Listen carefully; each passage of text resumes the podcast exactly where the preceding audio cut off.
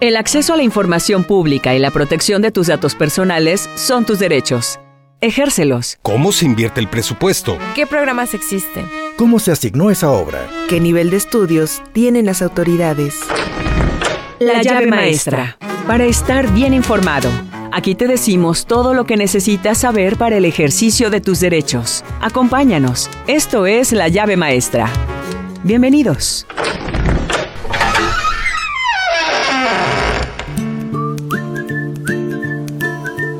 ¿Qué tal? Muy buenas tardes. Gracias por acompañarnos en una entrega más de La llave maestra en este martes. Es un gusto que nos acompañen. Saludamos desde la ciudad de Jalapa, desde Radio Televisión de Veracruz, a quienes nos sintonizan en las diferentes regiones de la entidad veracruzana, también en los estados vecinos. Mi nombre es Iván Peralta, le doy la bienvenida a este espacio de diálogo y por supuesto, como cada martes, es un gusto saludar a mi compañera Leti Rosado. Leti, ¿cómo estás? Hola, ¿qué tal Iván? Auditorio, muy buenas tardes y bienvenidos de nueva cuenta a La llave maestra. Tenemos un programa de lujo, hoy vamos a platicar sobre los eh, eh, presupuestos participativos y cómo la sociedad civil puede organizarse, hacer eh, pues el uso, el ejercicio del derecho a la información y cómo pueden elevar su calidad de vida. Es un, un, tema bastante interesante que nuestros invitados van a estar compartiendo con nosotros. Hoy me da mucho gusto, no sé si darle la bienvenida, darle las gracias por estar invadiendo el espacio al subdirector de noticias de Radio Televisión de Veracruz, a Guillermo Muñoz, un gran amigo de hace pues ya varios años, ¿verdad? por ahí del año 1411. Ah, buenas tardes, buenas antes de Cristo. Memo, gracias, gracias por estar con nosotros. Memo Muñoz nos va a estar acompañando siempre y como lo hemos hecho ya desde hace un mes, Leti, eh, eh, en estos programas eh, con un periodista invitado. Siempre es bien interesante conocer el punto de vista de quienes ejercen el periodismo. ellos tienen una visión distinta que no es la institucional que, que nosotros eh, pudiéramos llegar a tener. Y bueno, pues estaremos escuchando lo que nos comparte Memo Muñoz. Y Leti, eh, si nos presentas a nuestra gran invitada hoy. Gracias Iván, gracias Memo. Y bueno, hoy tenemos a una invitada de lujo también, como lo hemos tenido los todos estos eh, programas de la llave maestra, a la contadora y presidenta del Consejo Consultivo Indígena de Veracruz, Rosita Martínez Facundo. Bienvenida Rosita. Muchas gracias eh, reciban un saludo de, de parte de los 13 pueblos originarios del estado de Veracruz. Para nosotros es un honor y un gusto siempre compartir con ustedes, con el Instituto Veracruzano de Acceso a la Información IBAI del estado de Veracruz y sobre todo qué honor estar aquí con el subdirector de RT más de Veracruz. Creemos que los, los pueblos originarios siempre hemos requerido de la prensa, sobre todo para dar a conocer todo lo que los pueblos originarios somos en el estado de Veracruz. La verdad es que ha sido eh, pues una, una eh, misión que se ha trazado el actual pleno del Instituto Veracruzano de Acceso a la Información de de verdad promover, hacer uso de este derecho humano, este derecho llave, una llave maestra que abre muchas puertas y sobre todo eh, decirle a la ciudadanía, a todos, a todos los sectores sociales de todas las edades, que haciendo uso de este ejercicio, eh, pues llevándolo a cabo, pueden elevar su calidad de vida y justamente es eso de lo que queremos platicar este día, Rosita. Eh, eh, hay, un, hay un tema muy interesante, lo platicábamos hace unas semanas que tuviste la amabilidad de recibirnos en, en las oficinas del Consejo sobre estos presupuestos participativos y nos platicas un poquito de qué se trata. Claro que sí, para nosotros es un gusto poder compartirle como los pueblos originarios siempre hemos tenido nuestras asambleas comunitarias, que para nosotros es la, máxima que proponen cada una de las comunidades. En el estado de Veracruz tenemos 13 pueblos. Eh, ¿Cuáles son? De norte, a sur. Tenemos eh, lo que es la zona de Chicontepec, la región Huasteca. Tenemos a los Tenec, Naranjos, Zamatlán. Tenemos a los Otomí, de Madero. Tenemos a los Tepehuas, Chichilco la zona del Totonacapan que tenemos este Totonacos, Papantla, la zona centro que tenemos la región Náhuatl, Altas Montañas, Ozongolica y muy cercano de lo que es Alto Tonga tenemos la región Náhuatl, Mexica considerado la entrada a la región del Totonacapan de Perote hacia arriba, más hacia la zona sur y tenemos también a los afromexicanos o afrodescendientes en Coyolillo y Yanga que se acaban de incluir. Tenemos en Tres Valles a los chinantecos, tenemos precisamente a los soques en el valle de Luxpanapa, tenemos a los popolucas, tenemos a los mijesoques, tenemos la región olmeca, que es náhuatl también en la zona sur. Y bien importante que tenemos más, un poquito más allá en las Chuapas, tenemos, es el segundo municipio más grande del estado, 856 localidades con siete culturas. Síguenos. Encuéntranos en Facebook como Ibai. En Twitter e Instagram somos arroba. Ibai, tu puerta a la información. Memo, eh, lo platicábamos fuera de micrófonos hace un momento, eh, eh, a través de la, de la, asociación, del consejo que, preside Rosita, pues las comunidades indígenas pueden incidir en la distribución de sus presupuestos y, creo que, bueno, pues parte de toda esta cultura que estamos tratando de promover de acceso a la información, pues tiene que ver con eso. Tú, desde la parte periodística, ¿Crees que se ha avanzado? ¿Cómo se está trabajando? ¿Cómo lo ve el subdirector de Radio y Televisión de Veracruz? ¿Cómo, cómo, lo ve tu amigo y reportero eh, Guillermo Muñoz? Bueno, yo creo que, que sí. Em, Hernández. Hernández, por supuesto. ¿Eh? Saludos a mi madre. Sí hay, sí hay avances, sobre todo con esto. No me gusta usar esta palabra que ahora la usan mucho, pero bueno, la famosa visibilización, ¿no? Que yo sería, eh, diría yo, reconocer los problemas o más allá de identificarlos, ¿no? Creo que sí se ha dado la vuelta más precisamente, a, o sea, dado la vuelta para, para ver las comunidades indígenas. Sin embargo, lo que a mí sí me da un poco de a veces temor o escosor es que eh, a veces se han utilizado realmente nada más como pues como un asunto político, como una bandera política, principalmente en tiempos de campaña, ¿no? Que de pronto dicen, sí, yo apoyo, que antes nunca se había hecho y todo, pero que a la, ya en las realidades, ¿qué tanta, qué, qué tanta em, eh, apoyo se les está dando, ¿no? ¿Qué tanto está esa, e, esa voluntad, y no solo voluntad, sino esas acciones para sacar adelante a, cada uno de estos, de estos pueblos, ¿no? Porque creo que lo importante es tratar de... Em, de hacer que, que, se desarrollen respetando por supuesto sus tradiciones, su modo de, de, cultura, de trabajo, todos sus usos, sus usos y costumbres exactamente, pero sí, eh, eh, yo creo eso, no usándolos nada más como un eh, tema electoral, sino, sino de veras que sea, ¿no? Y me parece acertado el tema de las de estos presupuestos participativos, porque bueno, si de por sí en las mismas ciudades, ¿no? digo, hablando de, de ayuntamientos eh, urbanos, eh, a veces las mismas autoridades luego hacen proyectos que nada que ver con lo que quieren eh, la ciudadanía, pues entonces también en las, en, precisamente en, las zonas indígenas, a veces las necesidades que el común de, de, las personas urbanas, citadinas, digamos, podemos pensar que es lo básico, realmente para ellos puede ser que tengan otras, otras em, inquietudes u otras necesidades que, que que sí tienen que ser ellos los que digan, ¿sabes qué hace falta esto, no? Más que cualquier otra otra cuestión. Así es, Memo. Y qué bueno que tocas este tema bien importante porque la perspectiva del periodismo o medios de comunicación es del sentir de la sociedad. ¿Cómo se ha podido avanzar en Veracruz? ¿Qué hicimos de manera distinta? Agradezco este espacio porque el Estado debe conocerlo. A diferencia de los 32 estados, bien es cierto, no estábamos en la parte jurídica el tema indígena siempre había dependido de una voluntad de quien estuviera. Los pueblos indígenas hemos existido y seguiremos existiendo siempre, por eso es el término originarios que somos los primeros. El no haber estado en la constitución fue para nosotros sí muy lastimoso, porque si somos los que primeros poblamos no, el no está reconocido jurídicamente, lo que no está dentro de la ley, no puede estar dentro de un programa ni de un presupuesto participativo. Partimos desde la base. Si bien es cierto, el artículo 2 de la Constitución reconoció a todos los pueblos originarios como sujetos de derecho público, respetando sus usos y costumbres, su cosmovisión, identidad e historia, así como nuestro país firmó un tratado internacional en materia indígena, el artículo cuarto de la ONU, el artículo sexto de la OIT con nuestra Corte Interamericana que tenemos. ¿Qué pasaba en México? ¿Qué nos hacía falta? ¿Quién, ¿A quién se reconoció en ese 2 constitucional? es bien importante porque cuando dicen nos reconocieron, sí, pero alguien se ha preguntado a quiénes reconocieron, a qué pueblos, dónde podemos encontrar esa información, porque esa información es pública para, para los 32 estados del país y cualquier ciudadano que requiera solicitarlo. Fueron los 68 pueblos y de esos 68 Veracruz tiene 13. ¿Qué pasaba?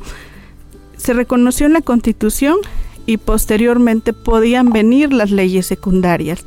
En 2018, hacia, hacia el periodo que tenemos, que seguía?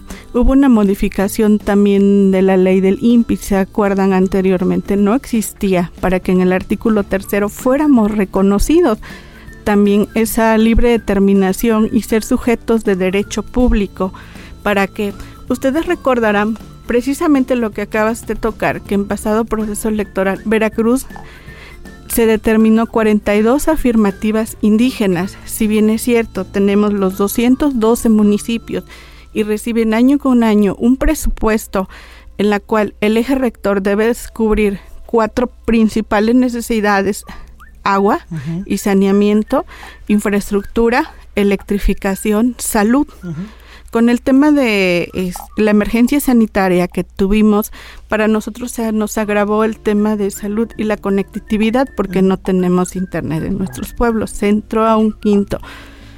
Pero no estaba modificado el tema de presupuesto. ¿Cómo voy a presupuestar el tema indígena dentro de la ley? Porque a veces cuando se desconoce de cómo debe hacerse, eh, no lo podemos proponer. Que si teníamos los pueblos, todos los meses se reúnen en una asamblea comunitaria el agente municipal, el comisariado ejidal y presentan sus temas prioritarios. ¿Cuál era nuestro tope? Cuando se llegaba a un ayuntamiento, pues solo se quedaba en una petición, como bien lo acabas de comentar. Se dependía de una voluntad, porque no se estaba dentro de la ley y a nosotros los indígenas no teníamos el órgano del Consejo Consultivo un órgano legitimado que también tuviera un documento porque no nos permitían también poder hacerlo dentro de la ley. Después de que Veracruz tuvo las 42 afirmativas, ¿qué son esas afirmativas? Porque al auditorio se va a preguntar. Tenemos 212 municipios y todos tienen el mismo catálogo, que es urbano y no urbano, pero no estaba el tema pueblos originarios y afromexicanos. Con esto los, esos 42 municipios entraron con esa figura jurídica, era bien importante. ¿Y qué pasaba? De ya llegaron los presidentes municipales, ¿qué seguía después? Se instalaron las direcciones de pueblos indígenas que hoy, de esos 212, solamente 18 lo han instalado. ¿Para qué? Para que a través de esos directores únicos porque ¿qué nos pasaba? Que cualquier persona se identificaba como indígena y también se prestó a, a otras situaciones. personales, ¿no? Eh, efectivamente. No los partidos políticos lo llegan a usar, sino... Eh, sí, y éramos solamente un tema de fotografía. Entonces, con la instalación de manera jurídica por sesión de cabildo sustentado en el artículo 2 constitucional, en el quinto de la ley del Estado de Veracruz y en la ley orgánica de municipio libre, los municipios tienen un cumplimiento porque ellos entran también a un tema de fiscalización que antes no se contemplaba, el tema de pueblos originarios y afromexicanos, para que a través de esa captación de necesidades se pudiera hacerlas, es bien importante quién va a recoger esa documentación. Con esa figura de la Dirección de Pueblos Indígenas, que el municipio comprueba su autoadscripción calificada, la persona que se propone también empiezan a hacer su captación de necesidades por comunidad a través de las autoridades de uso y costumbre. Y hay un hay precisamente un documento sustentado jurídicamente en donde ellos levantan, levantaron esa documentación y entregaron al cabildo en este mes pasado para que sí pudieran proponer, eh, como bien lo comentabas, era muy difícil el documentarse. ¿Por qué? Porque eh, cualquier persona iba y decía, bueno, yo propongo o vamos a hacer esto, pero no había quien se responsabilizara. Y recordemos que el municipio es el responsable de hacer toda la infraestructura que recibe un presupuesto anual y ellos presentan también su programa, pero hacía falta incluirlo. Eso vamos y coincido contigo en donde dices cómo se hace en la práctica, porque antes se, se hacía de manera y era un tema de foto y efectivamente hoy nosotros a través de Consejo Consultivo llevamos un tema jurídico es bien importante, todo está documentado porque Veracruz es el primer estado que lo está logrando. A diferencia, queremos, ojalá y otros estados lo puedan lograr, es muy complicado, es muy difícil, pero bueno.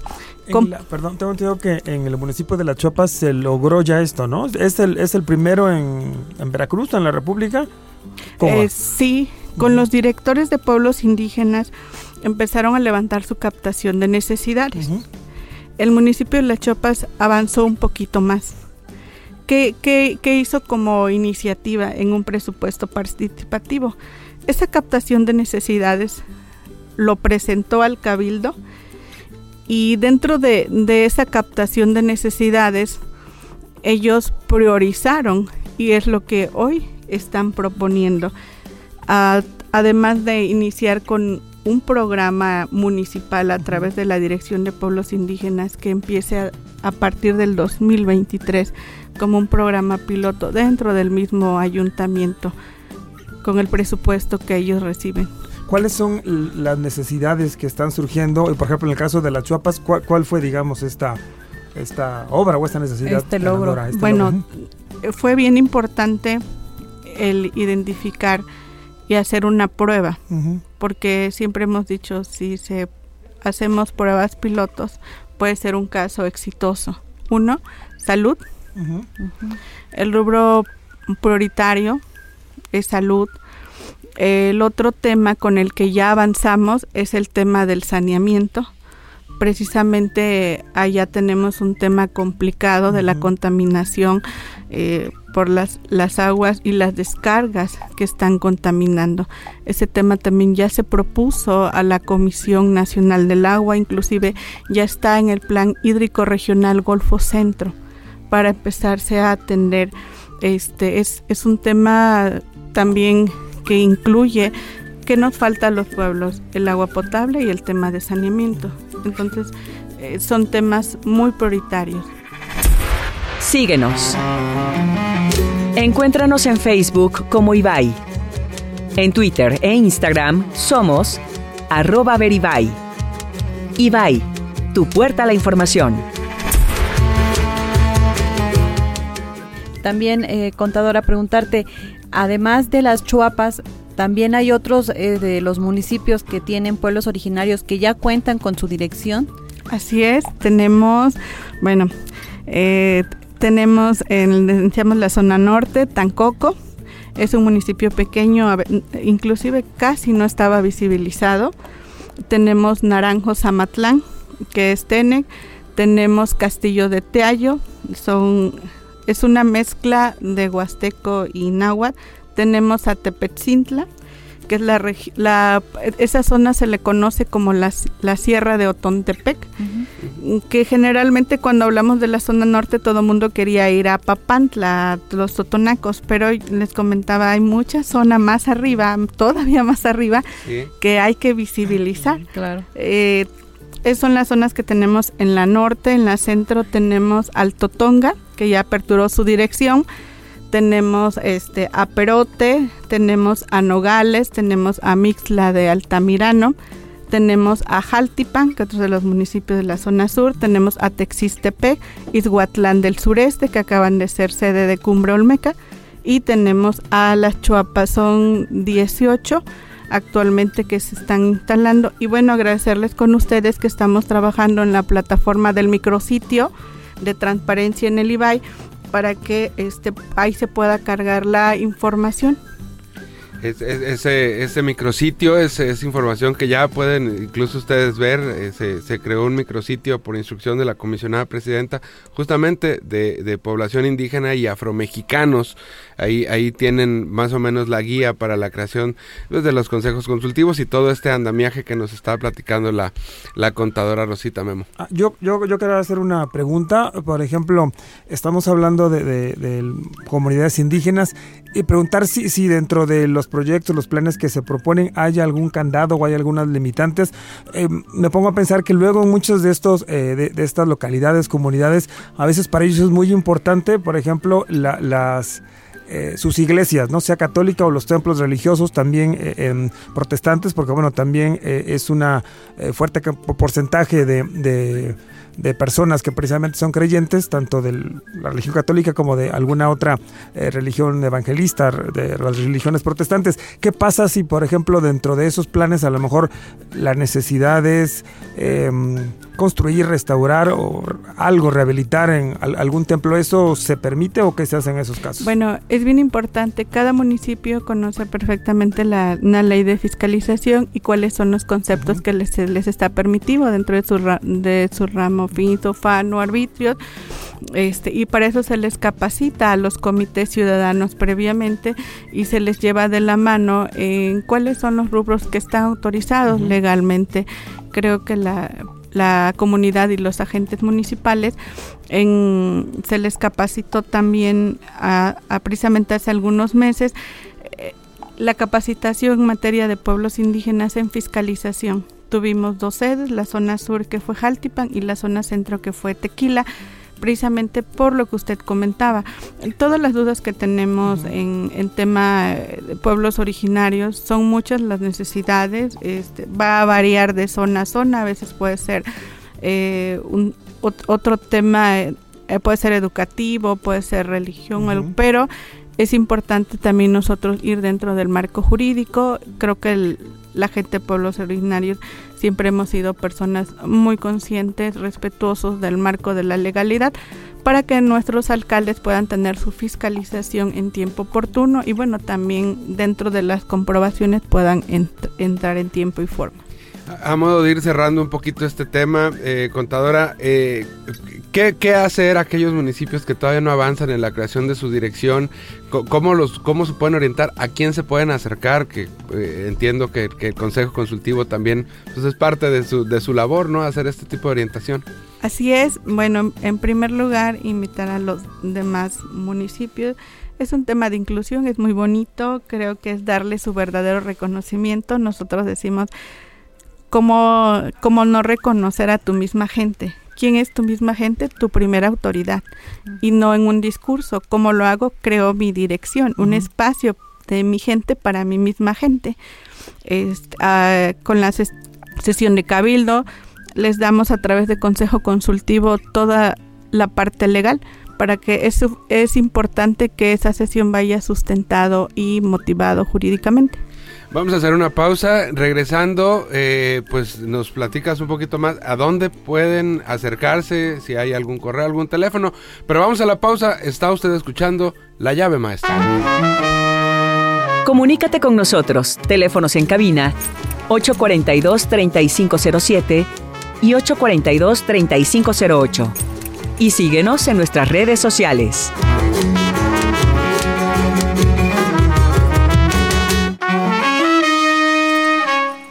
Regresamos. Esto es La llave maestra.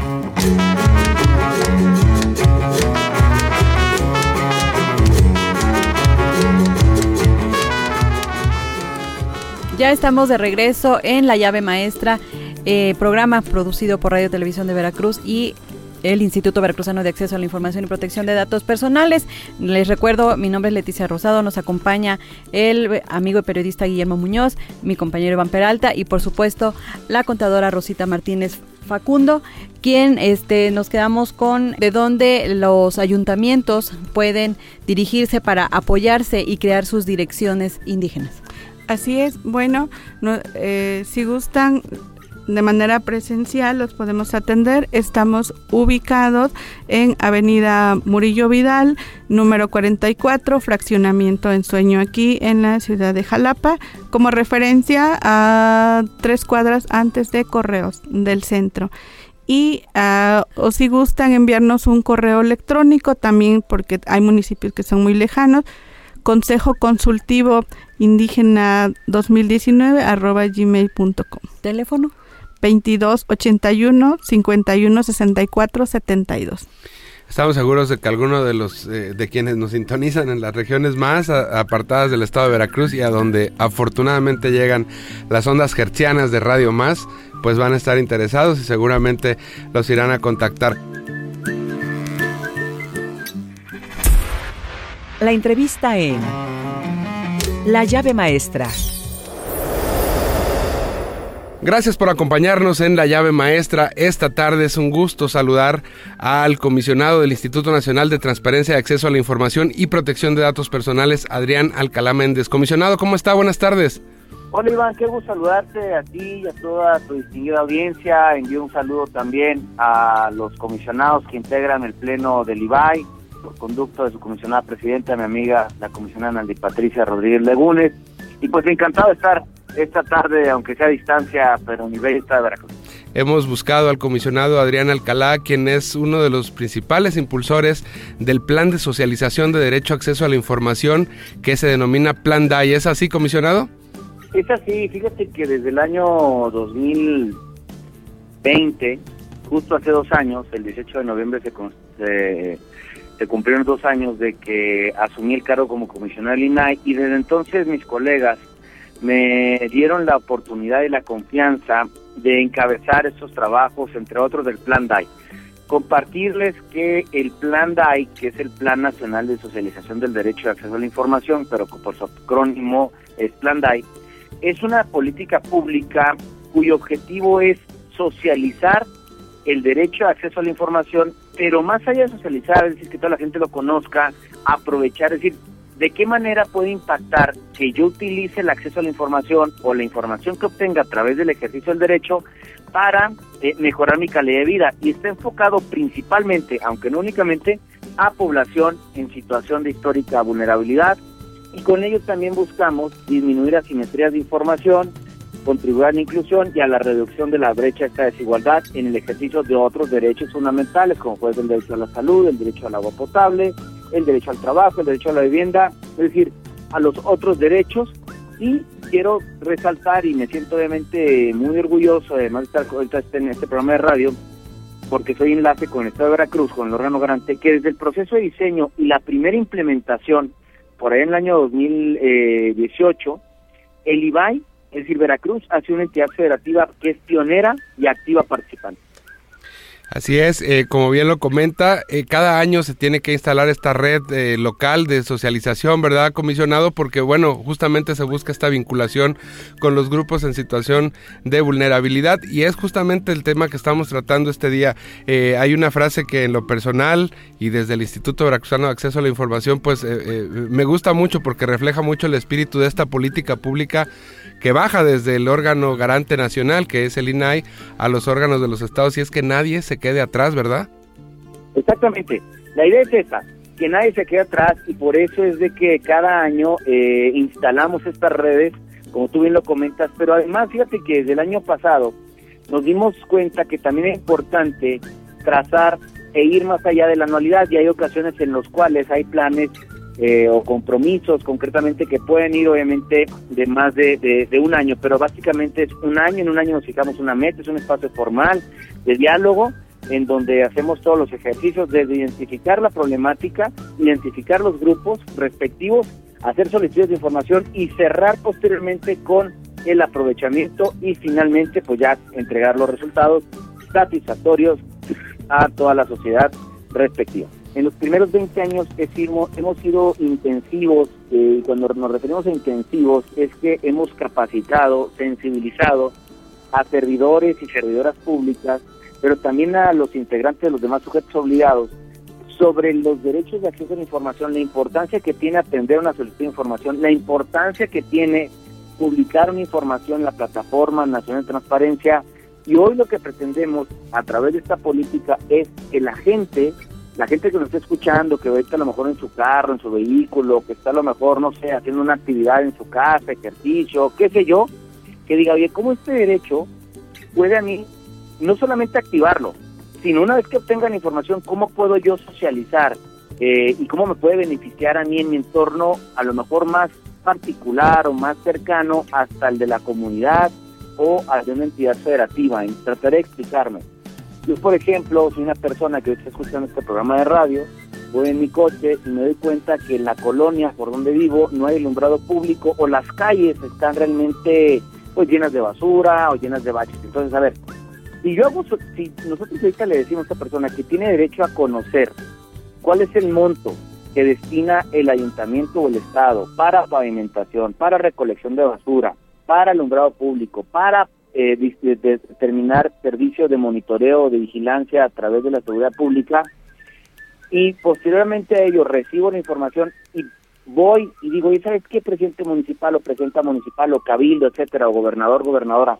Resulta que tú me dices en tu presupuesto que tienes destinado determinada cantidad de dinero para recolectar de basura o tienes, no sé, tantos camiones de basura y tus horarios de basura dicen que son de tal día, tal día, en tal horario, etcétera. Entonces, ¿por qué no llegas a mi colonia? ¿O por qué no somos más eficaces y eficientes? ¿O cuáles las toneladas de basura que levantas en esta colonia? ¿No mereceríamos más, más camiones, más de este pues obviamente sí más camiones, más recolectores de basura, o por ejemplo más patrullas, o más alumbrado público, o más bacheo, etcétera. Todo al frente para que beneficie. O por ejemplo el estudiante que está haciendo en este momento ejercicio y que dice, oye, ¿a mí cómo puede beneficiar? Ah, yo estoy estudiando una carrera universitaria, una carrera de bachiller, una carrera técnica, pero quiero seguir estudiando.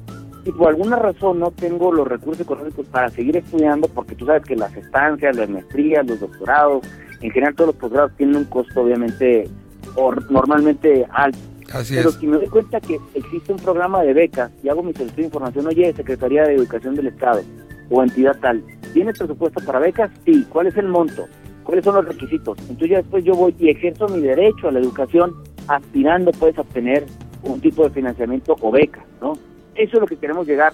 Y si nos vamos ya prácticamente a lo que es el Plan DAI, es ir con las comunidades rurales, con las comunidades que están en situación de vulnerabilidad. México, recordar que es un país de migrantes. Entonces, si le decimos al migrante cuáles son sus derechos, cuáles son sus obligaciones como persona migrante de una de, de, un tránsito natural como es México, o por ejemplo, eh, la, la, los, los, la comunidad pesquera o la comunidad eh, agrícola, es decir, cuáles son los derechos de las mujeres que también lamentablemente eh, están en situación de, mucha vulnerabilidad, hay, desigualdad de información, o por ejemplo pueden decir las mujeres, oye, ¿por qué razón esta persona gana más que yo por solo hecho de ser hombre? Hacemos el mismo trabajo, hacemos mismas, mismas cargas de trabajo, o por ejemplo la comunidad LGBTI, eh, más, es decir, ellos también tienen obviamente sus derechos y hay que cerrar esas brechas de desigualdad y de desinformación.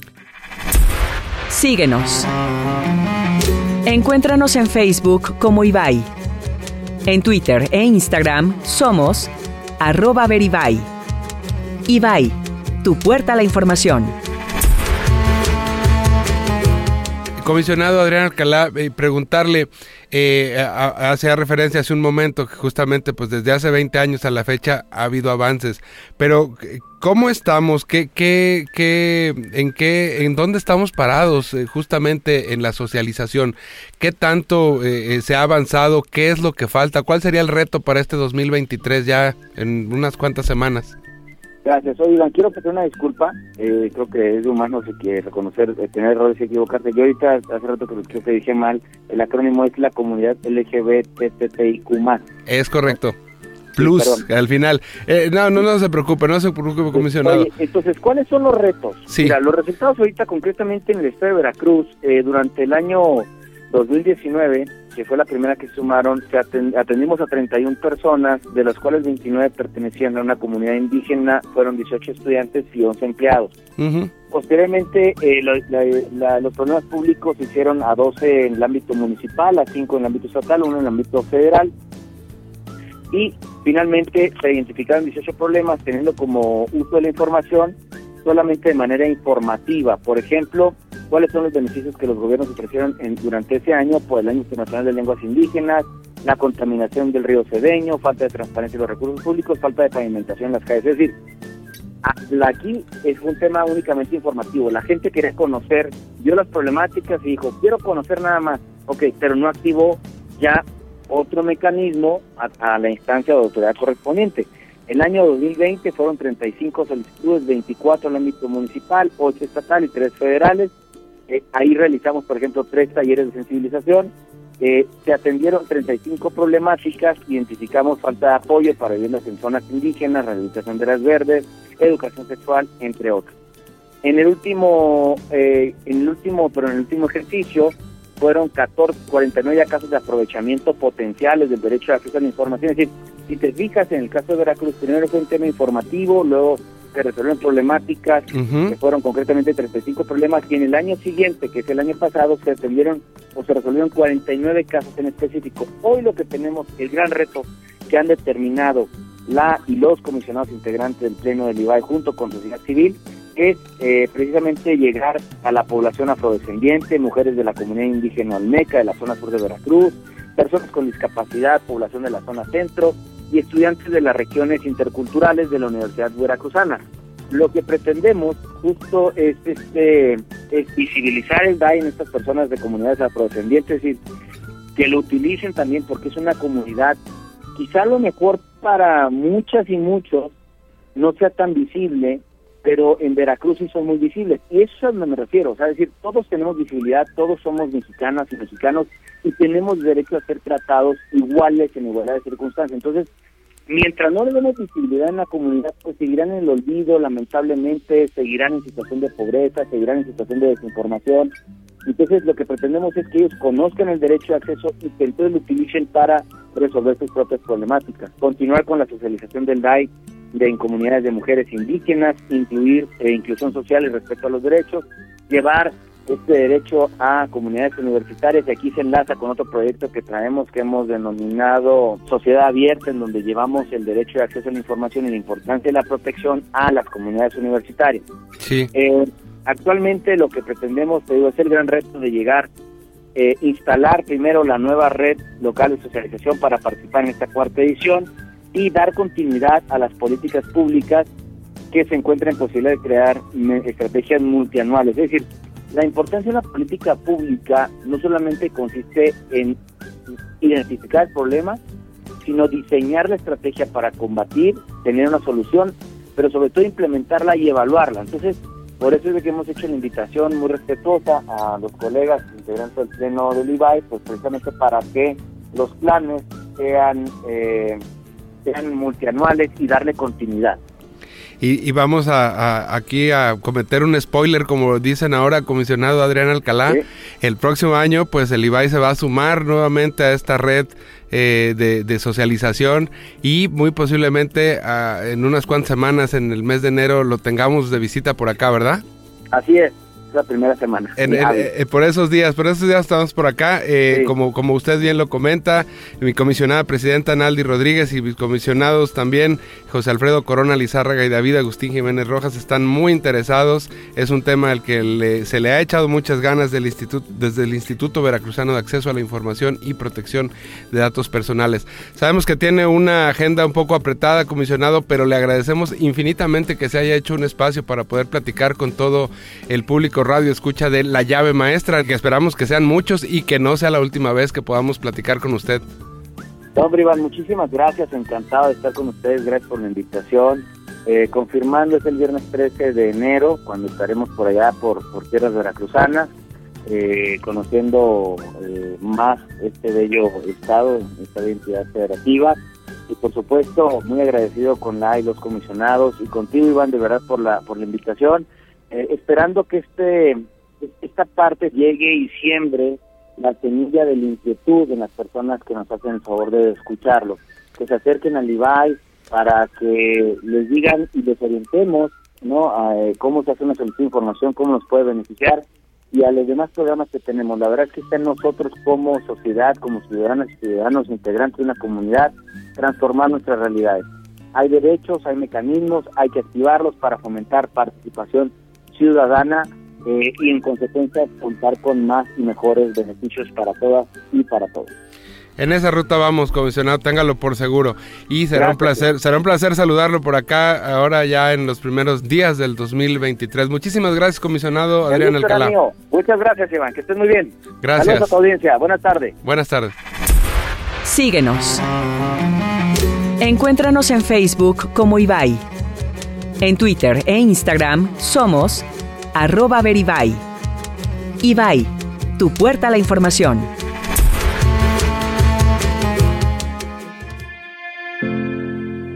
La semana pasada hablamos de inclusión y de que nadie debe ser tratado de forma diferente, de que aunque parecemos diferentes, todos somos iguales. En el programa de hoy han hablado de cómo se trabaja para que los pueblos originarios del estado de Veracruz tengan mayor participación en la toma de decisiones. Pero, ¿a qué nos referimos con pueblos originarios? Se trata de la denominación colectiva aplicada a las comunidades originarias de América y son grupos de personas descendientes de culturas que existían desde antes del descubrimiento de América y que han mantenido sus características culturales y sociales, la mayoría de ellos con su lengua propia. Pueblos originarios es la manera correcta de referirse a las comunidades que antes eran llamadas indígenas. Hoy nos explican cómo los habitantes de estas comunidades que durante muchos años han sido discriminados pueden ejercer el derecho a la información para integrarse en la toma de decisiones sobre los proyectos que deben desarrollarse en sus localidades, pues ellos son quienes conocen mejor que nadie sus necesidades colectivas. El presupuesto participativo es una forma de gobierno abierto que, como ya se ha explicado, un gobierno abierto es aquel que permite la participación de los ciudadanos, toma en cuenta sus opiniones y los involucra en la toma de decisiones. Es algo muy positivo y desde pequeños debemos saber que, trabajando hombro a hombro sociedad y gobierno, tendremos una mejor calidad de vida.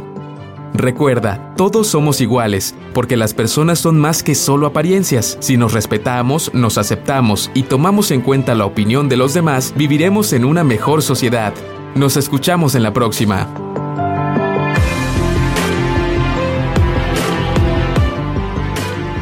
Bien, gracias, gracias por eh, eh, sintonizar esta cápsula infantil relacionada justamente con el tema de la inclusión. Es la segunda semana en la que eh, hemos estado tocando este tema y en el que el Instituto Veracruzano de Acceso a la Información, Leti, pues ha estado eh, más que preocupado, ocupado por instrucción de la comisionada presidenta Naldi Rodríguez. Así es, Iván, y a la medida que vayamos avanzando en estos programas, más información eh, destinada y dedicada para los niños y niñas y adolescentes veracruzanos. Y bueno, pues eh, lamentablemente el tiempo se nos está terminando. Eh, Memo Muñoz, subdirector de Noticias de Radio y Televisión de Veracruz, amigo, eh, ¿algún último comentario, una reflexión? No, pues bueno, yo estaba pensando que en todo este tema, por ejemplo, de los presupuestos participativos, está genial, está estupendo porque bueno es acercar las necesidades con, con, con, la realización, ¿no? Sin embargo, creo que uno de los grandes pendientes que queda es este tema de las eh, lenguas originarias, ¿no? Porque a lo mejor cuántas personas puede ser que nos están escuchando y, y de pronto no, no, uh -huh. no dominan el, el, español, no lo saben, ¿no? No es su lengua. Exactamente, uh -huh. no solo por ahí escuchaba que creo que me parece que de cada 100 personas que hablan la lengua 12, eh, que, que, hablan lenguas originarias, la, 12 no hablan para nada español, ¿no? Entonces también pensando ahí que ese es otro tema pendiente, ¿no? Sobre todo en el acceso tanto a la educación, a la salud, la justicia sobre todo, ¿no? A la Entonces a la información exactamente, ¿no? O sea, como, a veces cómo, cómo hacer para que puedan tener e, ese acceso a la información si no está ese, en sus A ese y ¿no? a todos los derechos humanos. Claro, exacto. ¿no? Justamente por eso es interesante tener siempre la visión externa, en este caso de un periodista independiente, porque pues eh, estoy seguro que eh, mis tres comisionados estarán tomando nota y, y cartas en el asunto respecto al tema de, eh, pues, de, de, sí, de las lenguas, claro, porque se trabaja en eso, pero bueno, al final, eh, como todo, no es suficiente y, y, eso no quiere decir que no se haga algún esfuerzo, pero bueno, pues hay que seguir trabajando, trabajando. en esa directriz. Memo, muchísimas gracias A por ustedes, tu participación. Rosita, un último comentario. Bueno, eh, sumar el comentario de, de Memo es ¿qué nos pasa a los pueblos súper rápido en tema de, de lenguas? Su servidor habla la lengua materna del náhuatl, la cultura olmeca. ¿Cómo preservamos para que no muera lo poco que tenemos? Entonces, con los directores precisamente tenemos eh, realmente una campaña de difusión. Se identifica primero a las personas que lo hablan y donde ya no se habla y qué se va a implementar en 2023 en tema de rescate, pero real, en la práctica, no en un discurso. Es, un tema interesante, incluso da para un programa en lo sucesivo. Muchísimas gracias, contadora Rosita Memo Leti. Pues no nos queda más que eh, despedirnos e invitarlos para que el próximo martes, ya fin de año, pero bueno, pues nosotros seguiremos aquí trabajando al pie del cañón. Los esperamos el próximo martes. ¿Cuál DVD? el próximo martes a las 12 del día en un programa más de La llave maestra. Gracias por sintonizarnos. Nos escuchamos la próxima semana en una nueva emisión de La llave maestra. El acceso a la información pública y la protección de tus datos personales son tus derechos. Ejércelos.